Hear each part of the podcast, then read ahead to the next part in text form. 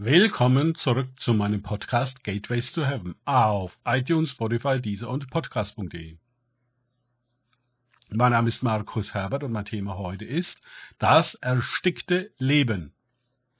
Weiter geht es in diesem Podcast mit Lukas 8,7 aus den Tagesgedanken meines Freundes Frank Krause. Und anderes fiel mitten unter die Dornen, und indem die Dornen mit aufwuchsen, erstickten sie es. Lukas 8,7 die Erklärung zu diesem dritten Aspekt der Aussaat des Wortes Gottes auf verschiedene Untergründe menschlicher Innenwelten, die dafür sorgen, dass der Same nicht aufgeht und keine Frucht bringt, findet sich in Vers 14. Das aber unter die Dornen fiel, sind die, welche gehört haben und hingehen und durch Sorgen und Reichtum und Vergnügungen des Lebens erstickt werden und nichts zur Reife bringen. Natürlich konfrontiert uns das mit der Frage, wie es um diese drei Bereiche in unserem Leben bestellt ist. Sorgen spielen die erste Rolle oder Geige in diesem Vers.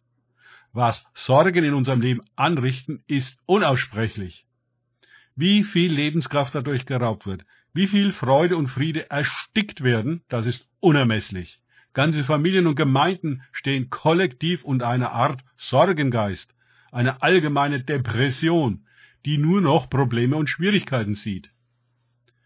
Als Christen wissen wir, dass wir alle Sorgen auf den Herrn werfen sollen, denn er ist besorgt für uns. Steht in 1. Petrus 5,7. Aber das braucht Glauben. Und zwar einen entschlossenen Glauben.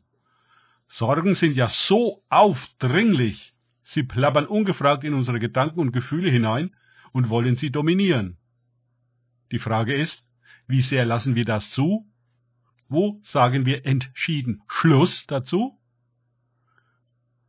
Reichtum hat direkt mit Sorgen zu tun. Denn ob wir viel oder wenig haben, ist für existenzielle Sorgen ganz egal.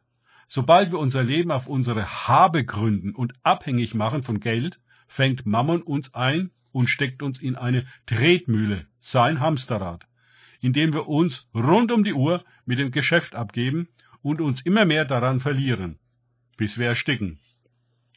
Die Vergnügen schließlich, unser Entspannungs- und Konsumverhalten, unser Selbstbelohnungssystem mit allerlei Genussmitteln, Spiel und Unterhaltung können uns leicht den Rest von unserer Zeit und unserem Leben stehlen.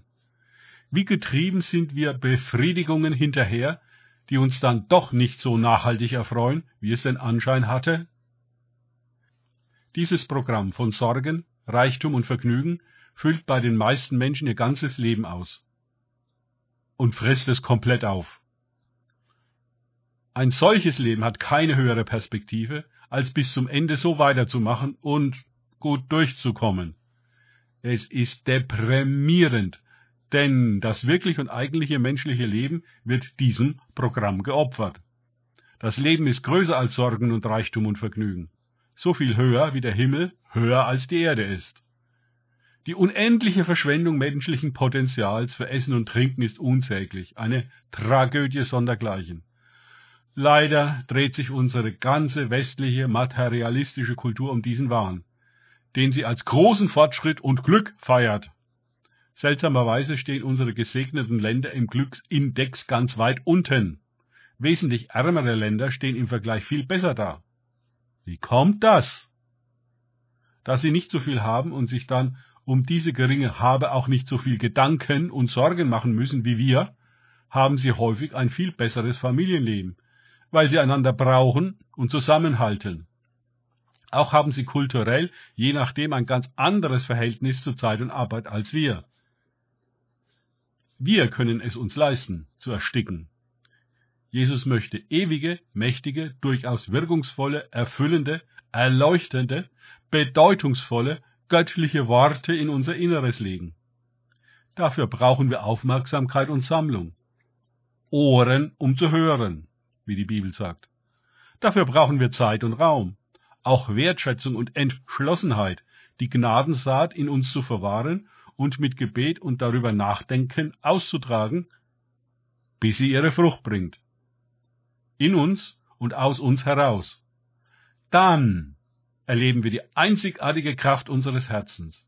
dann werden wir in eine Qualität von Vergnügen und Reichtum eintreten, die unsere kühnsten Träume übersteigt. Dann können wir wieder atmen. Der Heilige Geist wird uns helfen, unser Herz zu entrümpeln und in eine wahre Empfänglichkeit zu versetzen, die das Wort Gottes aufnimmt und austrägt und zur Geburt bringt. Danke fürs Zuhören. Denkt bitte immer daran, kenne ich es oder kann ich es, im Sinne von erlebe ich es. Erst sich auf Gott und Begegnungen mit ihm einlassen, bringt wahres Leben und andauernde Frucht. Gott segne euch und wir hören uns wieder.